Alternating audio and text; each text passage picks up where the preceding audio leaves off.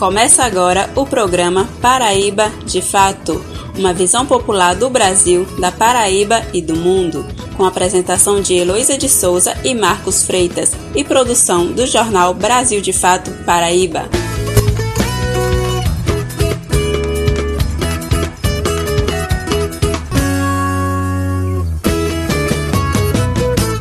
Olá, bom dia para você que está sintonizado no programa Paraíba de Fato. Eu sou Heloísa de Souza e estarei com vocês trazendo informação a partir de uma visão popular da Paraíba, do Brasil e do mundo.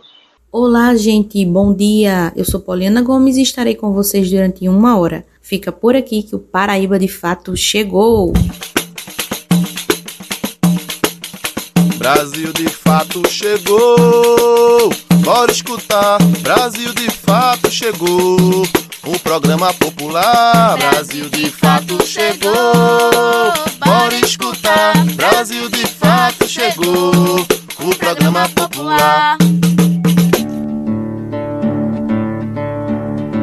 Hoje é sábado, dia 21 de maio. Vamos iniciar falando sobre o Dia Mundial da Diversidade Cultural para o Diálogo e o Desenvolvimento, que é celebrado hoje pela Assembleia Geral das Nações Unidas. A data surgiu em 2002, após a aprovação pela Unesco da Declaração Universal sobre Diversidade Cultural de 2001, que reconhece a necessidade de aumentar o potencial da cultura como meio de alcançar prosperidade, desenvolvimento sustentável e coexistência pacífica mundial. A data é uma ocasião para promover a cultura e destacar a importância de sua diversidade como agente de inclusão e mudança positiva.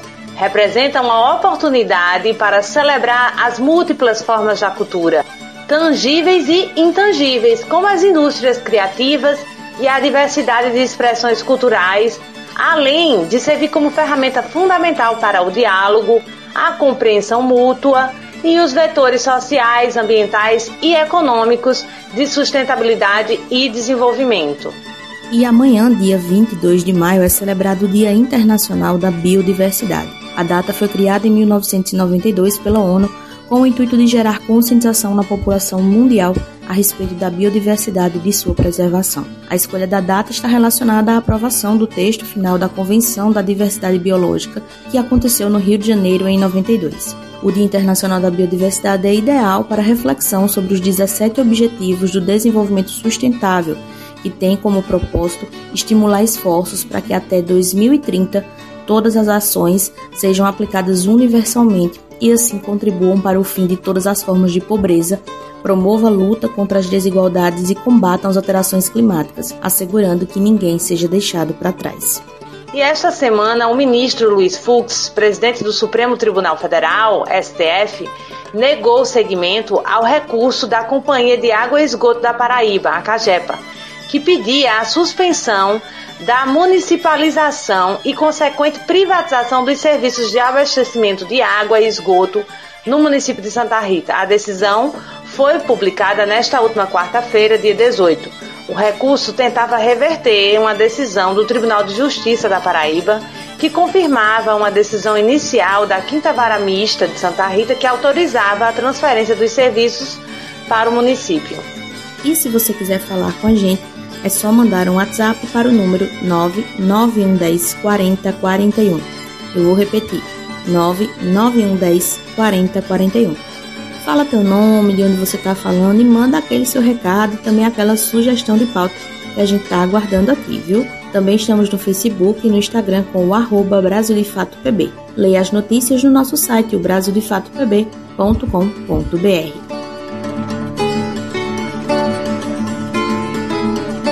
Agora vamos aos destaques deste sábado. História. Augusto Moraes, curador e assessor do Centro Cultural de São Francisco, em João Pessoa, fala sobre o Dia Internacional dos Museus. Entrevista! Hoje vamos conversar com Verônica Silva, conselheira tutelar de João Pessoa, sobre o Dia Nacional de Enfrentamento ao Abuso e à Exploração Sexual de Crianças e Adolescentes. Retrocesso. Lia Raical, parteira da Casa Lua, comenta a nova carteira da gestante que foi lançada pelo governo federal e prega a invisibilização das parteiras e doulas. Cultura. O produtor cultural Fernando Patriota fala sobre a abertura do projeto Forró e Poesia, que acontece hoje às 20 horas no bairro do Bessa. Fica por aqui que o programa de hoje está apenas começando. Momento Notícias. E nessa última quarta, dia 18 de maio, foi celebrado o Dia Internacional do Museu.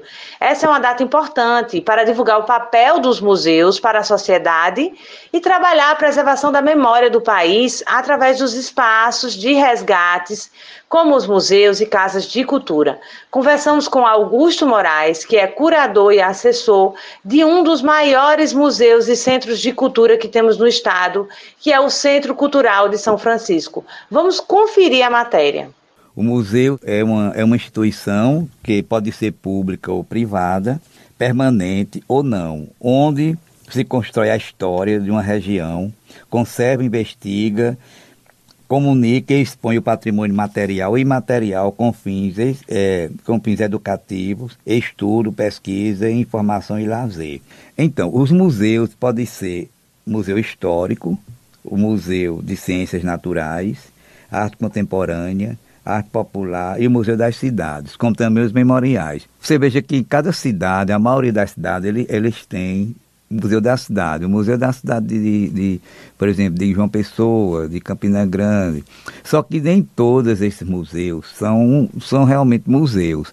São pessoas que gostam de conservar a própria cultura da sua cidade, adquirem algumas peças e objetos, colocam numa casa, numa sala, sem nenhuma feição museográfica, mas para eles é um museu, que não é, não é ruim que aconteça isso pelo menos essa pessoa está é, cuidando da, da, da, história e a memória de sua cidade. Isso acontece muito, na, principalmente aqui na Paraíba. Aqui na Paraíba, a nível de Brasil, por exemplo, a nível de Brasil, nós temos muitos museus. Museu, os museus mais importantes que a gente tem é o Museu MASP de São Paulo, o Museu do Ipiranga, o Museu Nacional, o IOTIM de Minas Gerais, que é um museu aberto, Museu de Arte Sacra em todas as cidades mineiras, a maioria.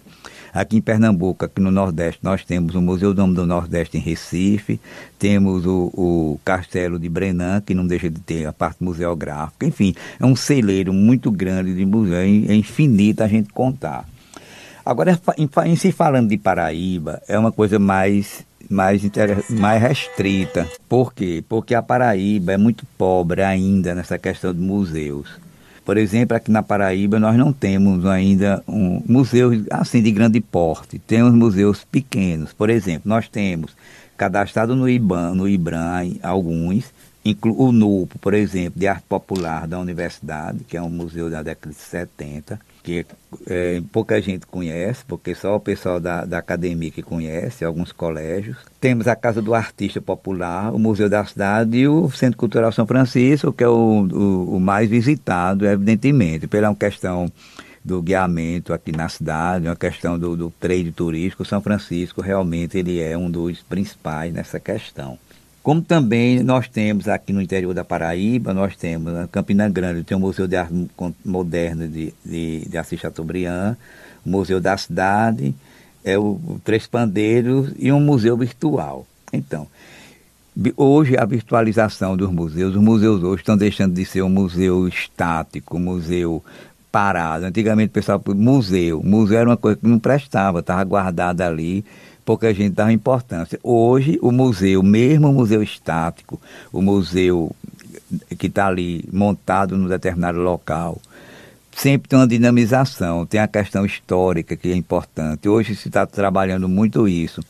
A questão daquela peça, porque aquela peça está ali, porque chegou, como. Então é, uma, uma, um museu mais dinâmico e, e virtual também. Hoje, a maioria dos museus, além dele ter o seu acervo, físico, tem também um acervo virtual, que é trabalhado né, virtualmente, onde as pessoas, em qualquer lugar, ele pode ver o museu, pode ver a, a, como é que ele funciona. E a parte pedagógica também. Hoje se trabalha muito a pedagogia, se trabalha muito a, sala de aula nos museus. Então o museu hoje é um museu dinâmico, um museu vivo, não é aquele museu morto, que antigamente se dizia, que museu é museu, não. Até chamar as pessoas velhas de museu. Isso é uma brincadeira, mas chamavam sim.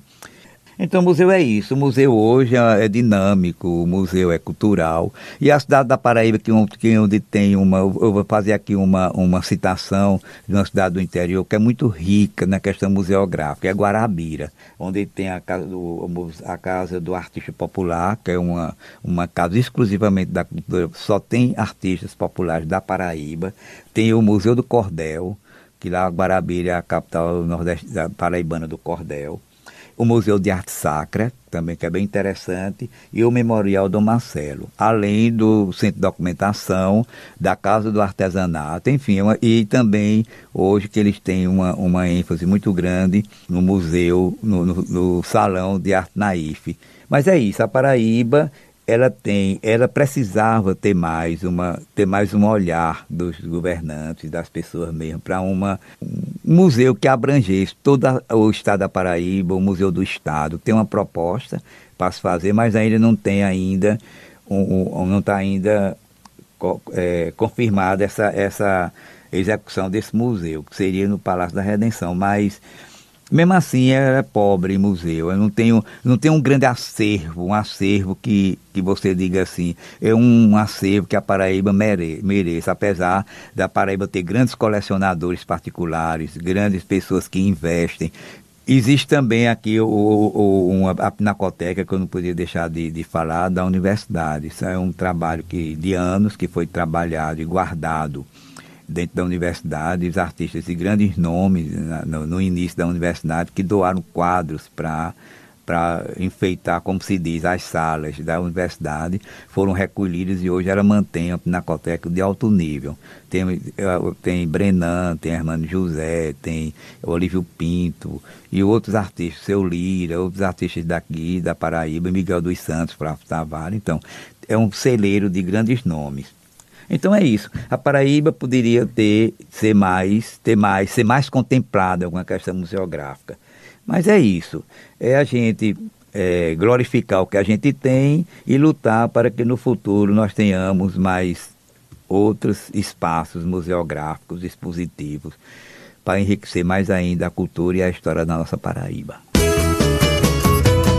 Você está ouvindo o programa Paraíba de Fato. Participe, entre em contato pelo nosso WhatsApp 99110 40 41.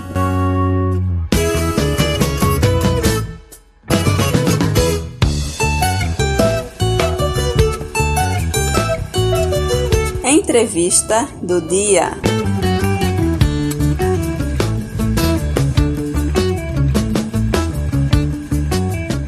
O dia 18 de maio é marcado por uma pauta importante e urgente: o combate e enfrentamento à violência sexual contra crianças e adolescentes.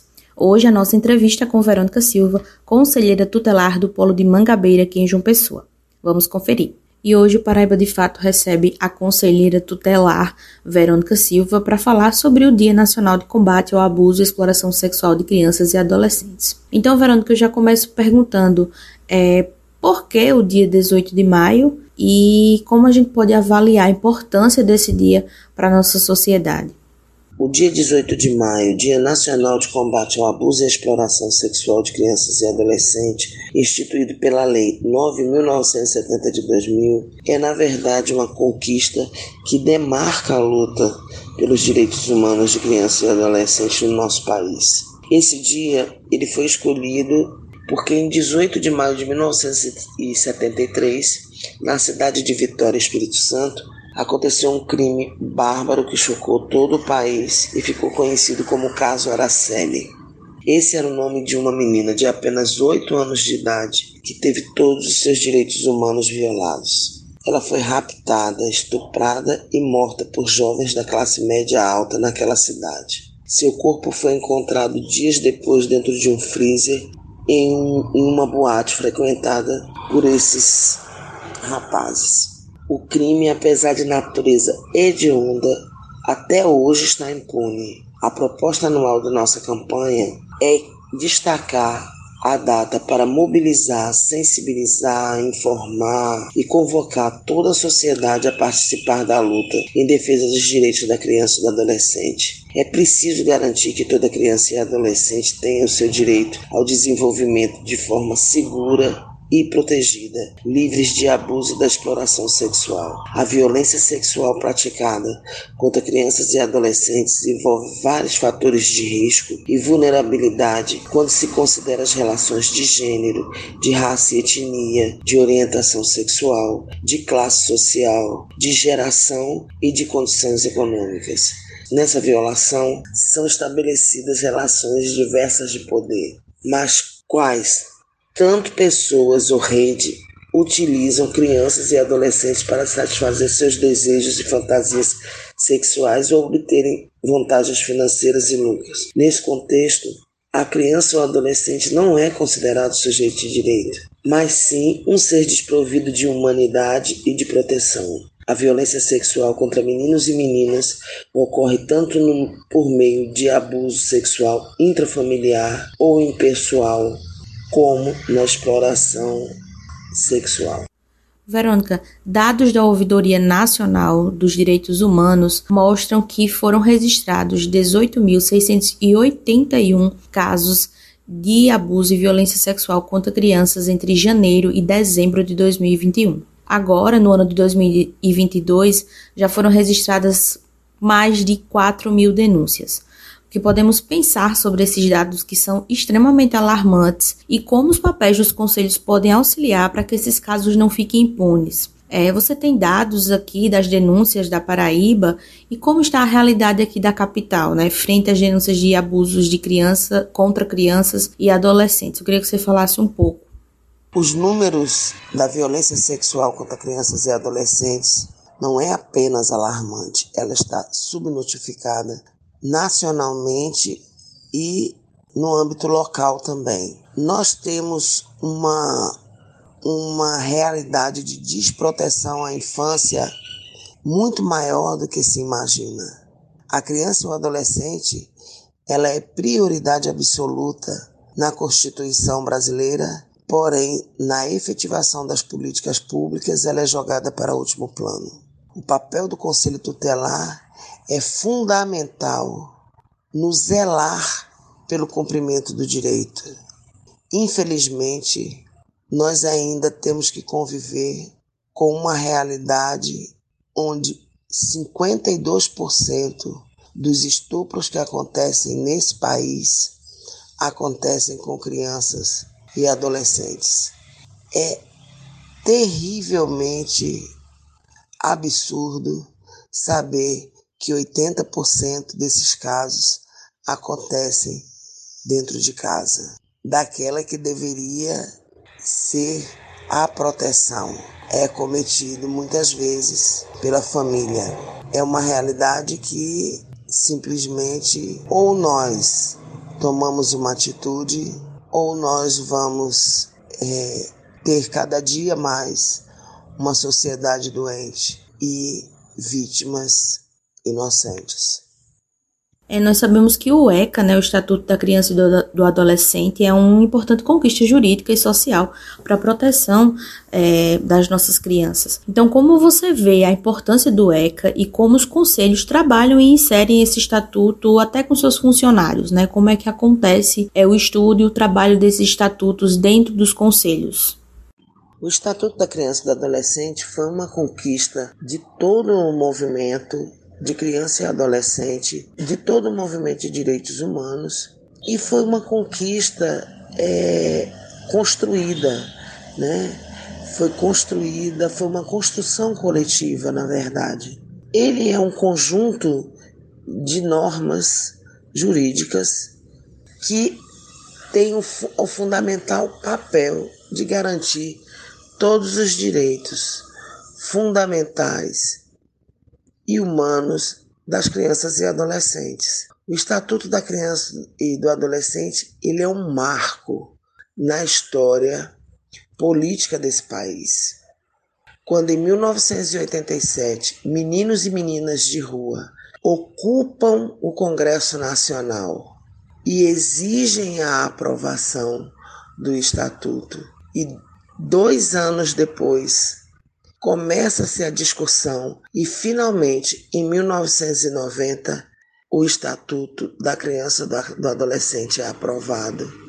Essa conquista é uma conquista de todos e todas nós que lutamos pela efetivação desta lei há 32 anos. Então, é, o estatuto ele precisa ser lido pela população e ele precisa ser efetivado pelos gestores públicos e compreendido, porque o estatuto é uma das leis mais perfeitas que nós temos nesse país. Verônica, qual o papel do conselheiro tutelar é, diante de uma denúncia de abuso sexual contra crianças e adolescentes? Né? Como é o procedimento? Né? Quais as medidas que um conselho tutelar pode aplicar? O conselho tutelar é uma das portas de entrada nos casos de violência contra a criança. E no caso de violência sexual não é diferente.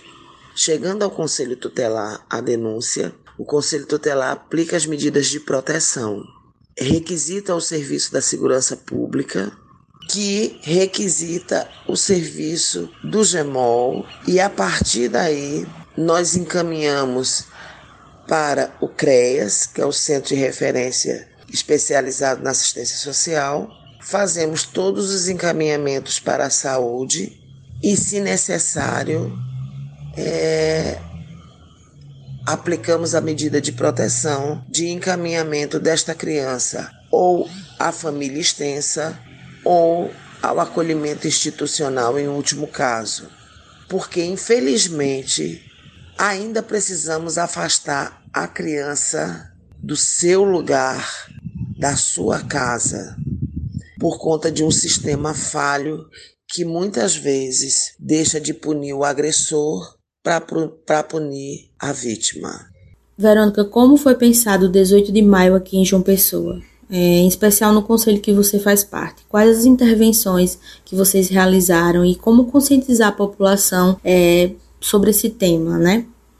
Em João Pessoa nós temos uma rede de, de, de enfrentamento ao abuso e à exploração sexual, que é a REDEX, do qual eu faço parte representando o meu colegiado. E nós tivemos uma extensa um extenso calendário que vai até o final do mês de maio, porque o mês de maio é o Maio Laranja, e nós tivemos uma, uma ação na Lagoa, nós tivemos também é, a Rede nos Trilhos, que foi uma ação na estação ferroviária ligando as redes de Cabedelo, de Santa Rita, João Pessoa, e nós é, fizemos em cada estação ferroviária uma ação de informação sobre o 18 de maio. E vamos ter é, eventos até o final do mês. O nosso Conselho Tutelar da região Mangabeira, nós tivemos, nós estamos fazendo palestras nas escolas com as crianças, nas CREs e nas reuniões de pais. E nas comunidades nós fazemos rodas de diálogo com as famílias para informar sobre o perigo que é uma criança sofrer uma violência, uma das piores violências que um ser humano pode sofrer, que é a violência sexual. Então, nesse mês de maio, o Maio Laranja, ele não se resume apenas ao dia 18, assim como a luta por direitos humanos de crianças e adolescentes também não se resume apenas ao mês de maio. Precisamos urgentemente ter a consciência de que o cuidar da infância é cuidar de todo um país. A criança não é o futuro desta nação. A criança é o presente. Ela precisa ser cuidada hoje a cada instante. Ela precisa de proteção, porque, graças a Deus, nós temos hoje a consciência da importância de cuidar de seres humanos que até bem pouco tempo não tinham direito à voz e hoje são cidadãos de direitos. Muito obrigada e conto com a luta de todos e todas e todes na defesa e na garantia de direitos humanos de crianças e adolescentes, não só da Paraíba, mas de todo o Brasil.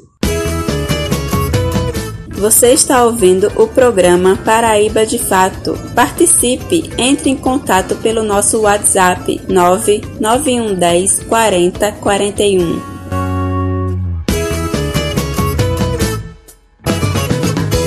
Começo desse mês, o governo federal lançou a nova caderneta da gestante. Porém, comparado às edições anteriores, esse documento retrocedeu e vem gerando polêmicas. Lia Raical, parteira da Casa Lua, fala sobre os retrocessos do novo documento para as mulheres. Confira. Bom dia, ouvintes do Paraíba de Fato.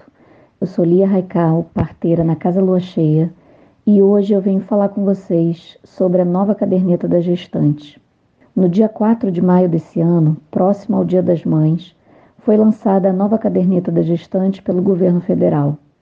Esse instrumento, tão valioso no cuidado da pessoa grávida, no preparo e informação acerca do parto e na orientação e apoio ao puerpério, amamentação e cuidados com os bebês, tem sido de fundamental importância para a saúde dessa população e para a diminuição dos números de morte materna e neonatal. Sua penúltima versão, de 2016, representa uma enorme conquista de alas do setor saúde e do SUS comprometidas com a transformação social profissionais da atenção primária e da atenção obstétrica, parteiras, obstetrizes, enfermeiras, doulas, médicas e médicos de família e comunidade, movimento feminista, coletivas sociais e outras organizações da sociedade civil envolvidas com o parto, nascimento e seus entornos. Aliando informações sobre o cuidado pré-natal e orientando a atenção ao parto baseada em evidências científicas e boas práticas de assistência, a caderneta da gestante é um potente instrumento para a prevenção e diminuição dos casos de violência obstétrica. Assim sendo, enorme foi a perplexidade e a indignação causadas no lançamento da última e sexta edição da caderneta. Tão negativamente impactante quanto o seu conteúdo foi a fala do atual secretário da Atenção Primária, Rafael Câmara Medeiros Parentes, no lançamento da nova caderneta. O mesmo defendeu práticas proscritas pela OMS e pelo Ministério da Saúde na assistência ao parto, como a manobra de Cristeler, compressão de fundo uterino, desincentivou o uso do termo violência obstétrica e deslegitimou a prática das casas de parto na rede de atenção às pessoas gestantes. Quanto ao conteúdo, já a capa chama a atenção por não conter nenhuma figura de apoio à grávida em sua imagem. Em suas páginas, retrocessos como a invisibilização das parteiras e doulas, que não são citadas em nenhum momento, ainda que seja direito da mulher a sua presença, e haja vasta literatura corroborando os benefícios à saúde da grávida e do bebê nos partos acompanhados por elas, além da citação de práticas não indicadas e no mínimo controversas no parto, como a episiotomia, e no puerpério, como a amamentação enquanto método contraceptivo. Tanto é que, menos de 20 dias depois, inúmeras já são as respostas contrárias, notas de repúdio de grupos médicos e de especialistas, posição contrária do Movimento Nacional de Parteiras Tradicionais e dos movimentos de mulheres e petições e abaixo assinados pela reformulação da caderneta, que acompanhará o cuidado de milhares de brasileiras nos próximos anos e que é símbolo de luta e de conquista de direitos e de políticas públicas que visam a saúde e o bem-estar de pessoas grávidas, bebês e famílias. Você está ouvindo o programa Paraíba de Fato. Participe, entre em contato pelo nosso WhatsApp 99110 40 41.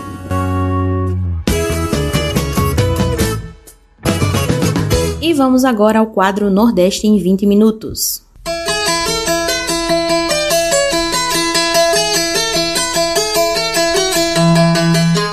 Você está ouvindo o quadro Nordeste em 20 minutos.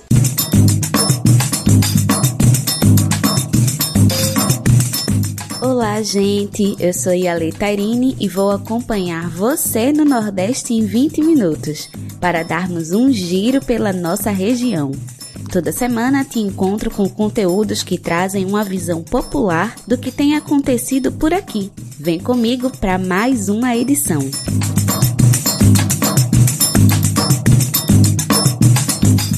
Junho está chegando e o assunto São João não sai da boca do povo.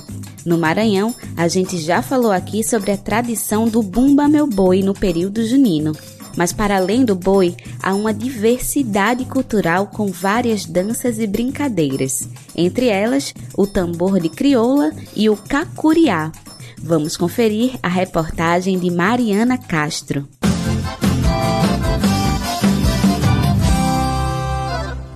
É o tempo que meu São João estende as mãos Pra mim guarnecer o meu batalhão. A maior festa popular do Maranhão está chegando e já começa a movimentar a capital, São Luís. Apesar de ser mais famoso, o Bumba Meu Boi não é a única estrela dessa festa, que em sua diversidade cultural traz várias danças e brincadeiras, entre elas o tambor de crioulo e o cacuriá. O cacuriá é uma dança de roda com batuques e cantorias. Dançado aos pares, é uma das danças típicas do São João do Maranhão e tem como maior representante o grupo Cacuriá de Dona Teté, fundado em 1986 como parte das festividades do Divino Espírito Santo.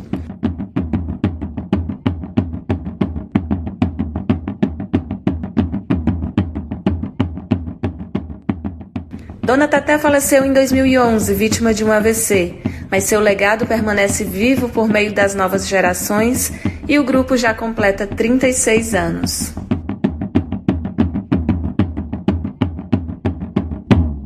E eu conheci essa manifestação através dos meus pais, que são fundadores dessa manifestação, juntamente com Dona Teté. E isso para mim é muito importante, participar do Cacuriá de Dona Teté para mim é muito importante, porque isso fortalece minha identidade cultural.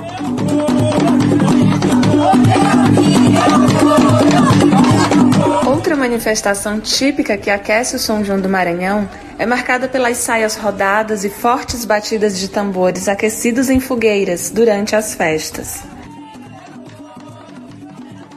Patrimônio cultural do Brasil, o tambor de crioula tem origem africana e é praticado nos terreiros e comunidades quilombolas, animando desde festas de aniversários até homenagens religiosas. As comunidades, as sedes, os grupos realizam tambor de crioula ao longo do ano inteiro. Mas ele é bem marcante no Carnaval e no São João. E a função dele no São João é mostrar essa diversidade. Ele empodera o fazedor, ele mostra que as comunidades tradicionais que fazem tambor de crioula, ora marcado no passado pela invisibilidade e pelo racismo e discriminação, hoje ocupam os grandes arraiais da cidade, fortalecendo uma identidade, contribuindo para a redução do racismo e principalmente trazendo para espaços de poder uma prática milenar.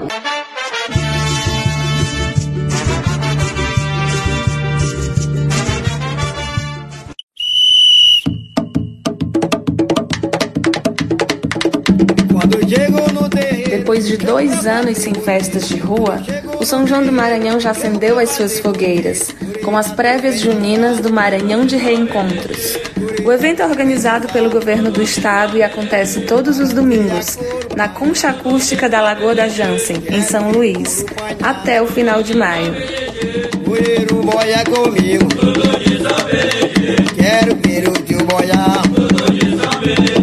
Olha, eu tava lá em casa.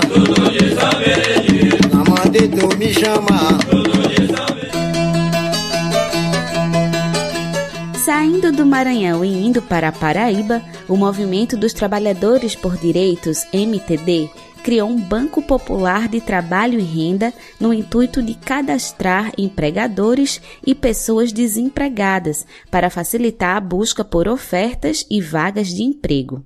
Segundo Bárbara Zen, militante do movimento, o Banco Popular de Trabalho e Renda está sendo iniciado apenas com mulheres em situação de violência primeiro, para depois abrir espaço para os homens. Esse mapeamento das mulheres em situação de violência nas comunidades foi realizado a partir de oficinas, numa parceria entre o MTD e a Fundação Margarida Maria Alves. Bárbara afirmou também que as habilidades de cada pessoa estarão inseridas no banco de dados e já se planeja um aplicativo produzido pelo movimento para ser lançado até o final do ano. Mais informações você pode acessar as redes sociais do MTD da Paraíba. No Instagram e no Facebook é arroba MTD Paraíba ou também através dos telefones DDD 83 99331 5592. Repetindo, DDD 83 99331 5592 ou também pelo DDD 83 98825 5680. Repetindo, DDD 83 98825 5680.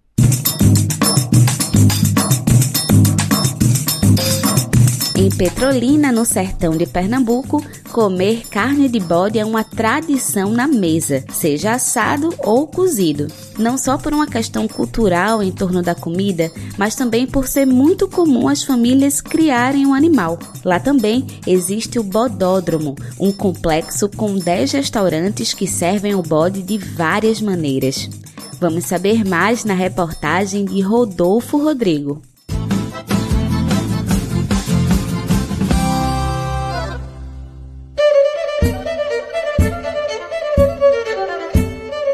Quem nasce em Petrolina, no interior de Pernambuco, sabe que é muito comum ter a carne de bode acompanhando as refeições.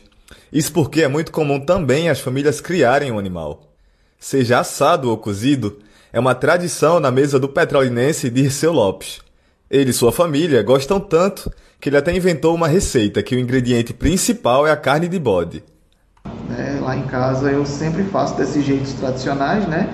Grelhado, assado, cozido, mas também eu procuro inventar, porque é um sabor que é muito é, característico, é um sabor que é bem interessante, que eu gosto de testar, sabe? Fazer uma coxinha de carne de bode, é, um, um risoto, né? o tradicional pirão, né? que é feito do caldo do bode cozido. De tão famosa que é essa culinária, em 2000, Petrolina recebeu o complexo gastronômico Bodódromo, que atualmente reúne mais de 10 restaurantes especializados em pratos com carne de bode e carne de carneiro. O Bodódromo já virou uma parada obrigatória para quem visita a cidade. Francisco Bitu é proprietário de um desses restaurantes desde que o complexo foi instalado. E lá não tem outra. O bode é o mais pedido. Geralmente as pessoas que vão no bodódromo vão atrás do bode, né? No meu caso, eu vendo, eu vendo o bode e vendo a buchada, como eu falei. É, a buchada é meu carro forte, né? Aí sempre sai assim, uma buchada e meu bode. Sempre as pessoas pedem o bode mais rabuchado ou sarapato é outra coisa. Então já tem gente que não olha nem o cardápio. Quando chega já diz, eu quero um bode, quero meu bode. Aí é uma coisa que já se tornou tradição na cidade. Mas o cardápio não é só saboroso, não. De acordo com a nutricionista Ana Beatriz Ferreira, a carne tem um alto teor nutricional, além de ser culturalmente importante para os agricultores sertanejos. Então, o bode por si só ele é considerado uma das carnes vermelhas mais saudáveis hoje, e isso se dá muito pelas características nutricionais desse alimento. Então, normalmente, quando a gente compara o bode, né, a carne de bode com carne bovina e até mesmo com as aves, né, como o frango, ele tem muito menos calorias, então chega a ser 70% a menos de calorias que as carnes vermelhas e por volta de 20% a menos em termos de caloria com relação ao frango em si. A carne de bode, como prato culinário, representa não somente o alimento, mas traz a força da tradição de uma cultura que vem de muito tempo, reúne famílias e que permanece viva no sertão.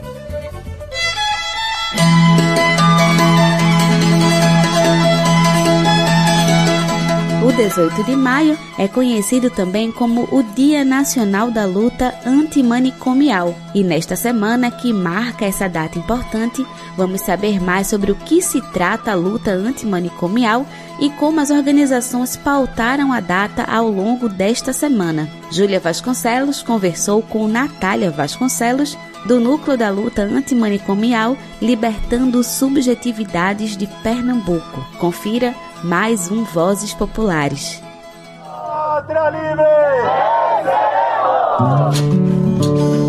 Vozes Populares. Oi, pessoal! Cheguei com mais uma edição do Vozes Populares um espaço para trazer as diversas vozes dos movimentos, coletivos e organizações populares.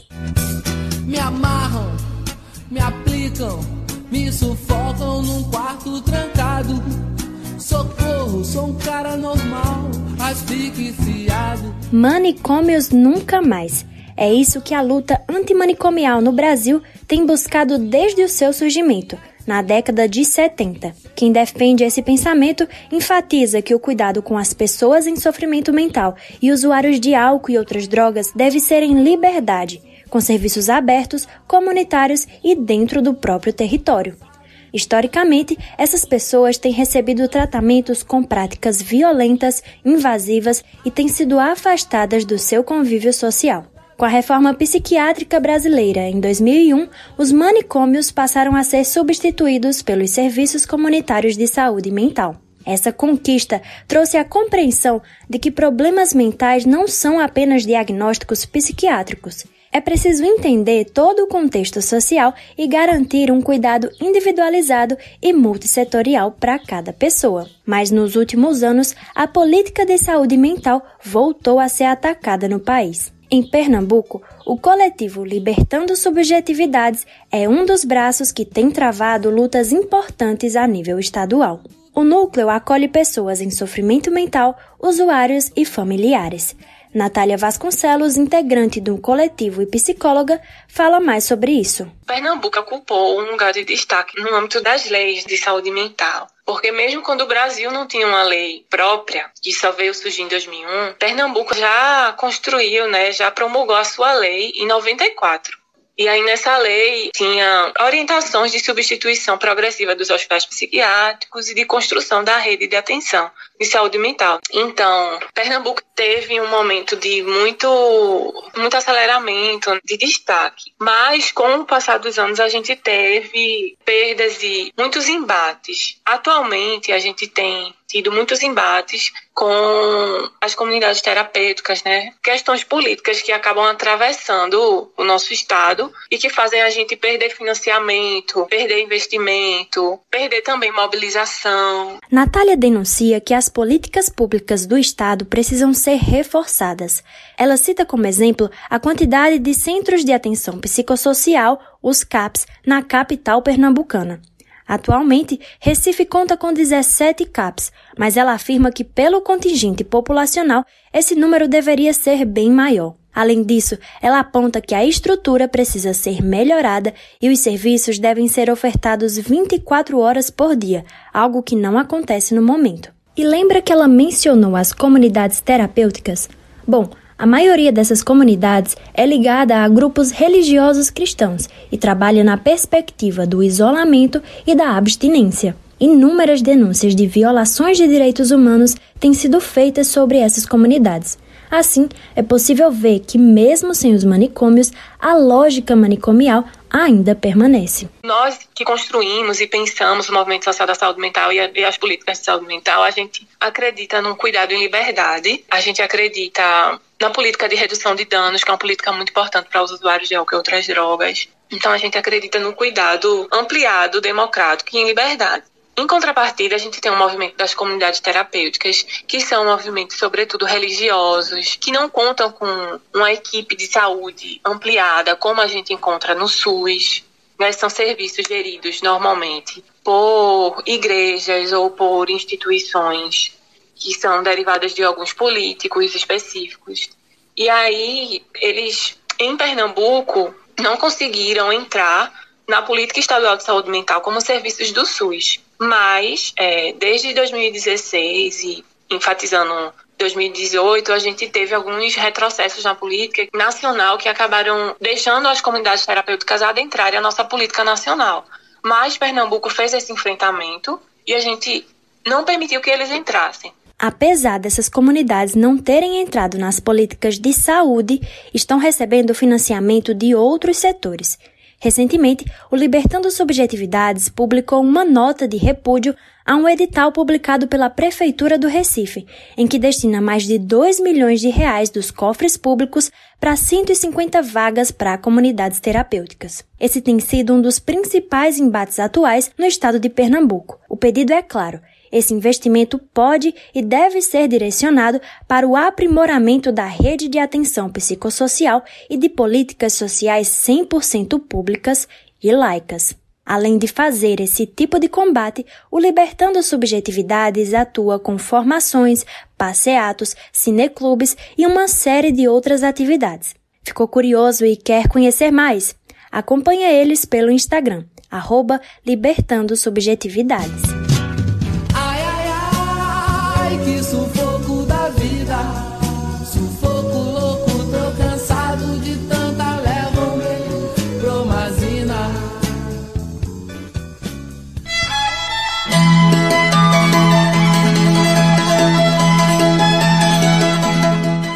Hoje é só. O Nordeste em 20 minutos fica por aqui, mas nós temos um encontro marcado na próxima semana. Tchau!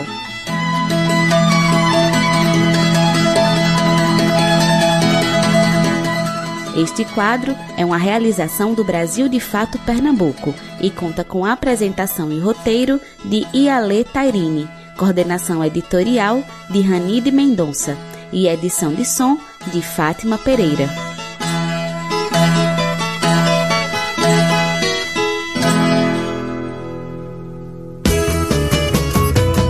Você está ouvindo o programa Paraíba de Fato. Participe, entre em contato pelo nosso WhatsApp 99110 40 41.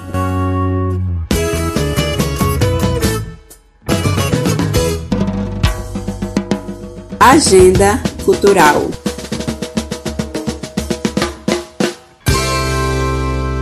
E vamos para a agenda cultural da semana. Olá pessoal, tudo bem? Meu nome é Fernando Patriota, eu sou jornalista, sou produtor cultural também e quero mandar de logo um abraço a todo mundo aí que está ligado na Rádio Paraíba de Fato e no quadro Agenda Cultural. Estou passando aqui para convidar todos, convidar todas para um evento que vai acontecer agora no dia 21, sábado, este sábado, não é? Dia 21 de maio, a partir das 20 horas. O nome do projeto é forró e poesia, que vai rolar aqui no Manga Rosa Arte Bar, na Praia do Bessa, na Avenida Campos Sales, a partir das 20 horas. Esse projeto ele foi idealizado com a proposta de trazer o legítimo forró pé de serra, né, com a safona, o zabumba e o triângulo, e a autêntica cantoria de viola como realmente ela se propõe a ser, né, com dois cantadores de qualidade, improvisando, trazendo as estrofes, as mais diversas estrofes da poesia popular para o palco. Não é quem vai trazer o forró, vai ser o Candeeiro, Forró do Candeeiro, que já é bem conhecido aqui no, no, na Paraíba, né? No, no estado. E também os cantadores de viola, que vem Antônio Costa, que vem aqui do município de Guarabira, e Evaldo Filho, do, da cidade de Sumé. Valdo Filho, ele é um, um repentista da mais da novíssima geração dos repentistas populares e essa dupla tem feito um casamento muito interessante porque Antônio Costa, ele também, ele tá ali, ele representa uma nova geração, mas o Evaldo Filho, ele já traz aí uma, uma nova geração. Então vai ser um encontro bem interessante no palco do Manga Rosa Art Bar, onde os cantadores vão desafiar, vão trazer muitas cestilhas, muitos decassílabos, enfim. Enquanto o candeeiro, o forró do candeeiro, vai trazer para o público é, o forró, aquele forró que a gente sente saudade, aquele forró bacana, aquele forró original que a Paraíba, que tão bem representa a, o nosso estado. Né? São, na verdade, são duas manifestações que representam o estado da Paraíba efetivamente, né? que é o forró, o original forró, e a cantoria de viola. Então, a ideia basicamente é essa. Esse projeto, ele tem uma primeira versão agora dia 21, né, nesse sábado, e a gente está trabalhando para que aconteça mais, quatro, mais duas edições. Uma no dia 4 de junho e outra no dia 18 de junho. Os ingressos podem ser é, adquiridos no simpla, simpla.com.br. É um site específico, a compra é bem simples, é só acessar, preencher os dados e pôr no instante compra ou na portaria do Manga Rosa Art Bar, não é? O Manga Rosa Art Bar tem se caracterizado como um ambiente cultural que tem trazido uma música de qualidade aqui em João Pessoa. Todo mundo que vai gosta. É um ambiente extremamente agradável. Na verdade, é uma floricultura também. Quem conhece um pouco, quem já foi, sabe como eu estou dizendo. É um, um ambiente é, ladeado com, com, plantas, não é? O tira-gosto, o cardápio lá é excelente, o cardápio regional. Né, serve uns drinks muito bacanas também. O ambiente é muito legal. As pessoas que frequentam também o ambiente são pessoas que, que, que gostam não é? Desse perfil musical. Beleza? Conto com a participação de todos, conto com a participação de todos e quero agradecer aí a Rádio Paraíba de Fato, sobretudo a Agenda Cultural. E um abração para a Poliana de logo, já convido a Poliana e todo mundo aí da programação para participar do evento. Eu estarei lá presente e a gente troca uma ideia sobre cultura, sobre política, sobre o que interessa para o nosso país, que a gente está atravessando realmente uma barra pesada com esse desgoverno que está aí. Mas fica o convite feito. Sábado, este sábado, dia 21, às 20 horas, no Manga Rosa Arte Bar, no Bessa, projeto Forró e Poesia. Valeu, um abraço a todos, um abraço a todas. E agora vamos à nossa ficha técnica. Apresentação Heloísa de Souza e Marcos Freitas. Produção e roteiro eu, Poliana Gomes. Edição das matérias, quadros e entrevista Fátima Pereira. Operação de áudio Kelvin. Apoio equipe Brasil de Fato PB com coordenação de Rani de Mendonça e Vanessa Gonzaga. Bom final de semana, gente. Confira nossos programas completos no nosso site brasildefatoPB.com.br. Você também pode ouvir no Spotify pesquisando por Programa Paraíba de Fato. Vamos agora ficar com a música Só Pra Você Saber, da banda paraibana Candeeiro Natural, que será uma das atrações do projeto Forró e Poesia. A banda traz o reggae com elementos da música nordestina como sanfona, triângulo e zabumba. Até o próximo programa.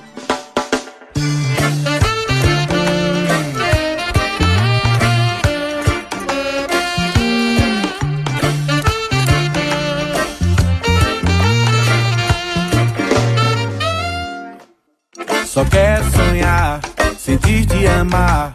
Me abraça e me leva às alturas. Tudo de bom, eu canto em bom som. Me beija e me leva à loucura. Mesmo que faça sorrir, mesmo que faça chorar. Mesmo que faça sentir, mesmo que faça secar. Vida passa, o mundo gira numa boa. Soltar amarras e seguir a vida numa toa. Certeza em seu olhar, em tudo que acredita, me faz eternizar os laços dessa vida. Por isso eu quero dizer que eu quero você e quero que você me queira e vai ficar comigo na boa. Eu quero dizer que eu quero você e quero que você me queira e vai ficar comigo só pra você saber.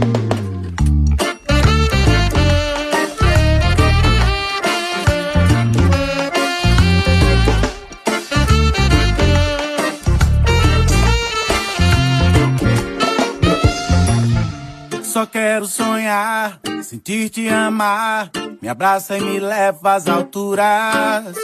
Pois tudo de bom, eu canto em bom som. Me beija e me leva à loucura. Mesmo que faça sorrir, mesmo que faça chorar. Mesmo que faça sentir, mesmo que faça secar. A vida passa, o mundo gira numa boa. Soltar amarras e seguir a vida numa toa. Certeza em seu olhar, em tudo que acredita, me faz eternizar os laços dessa vida. Por isso eu quero dizer que eu quero você quero que você me queira e vai ficar comigo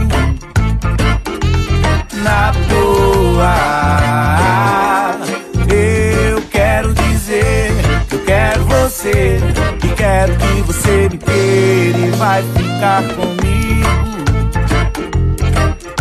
Só pra você saber, eu quero dizer eu quero você e quero que você me queira e vai ficar comigo na boa. Eu quero dizer que eu quero você e quero que você me queira e vai ficar comigo. Só pra você saber.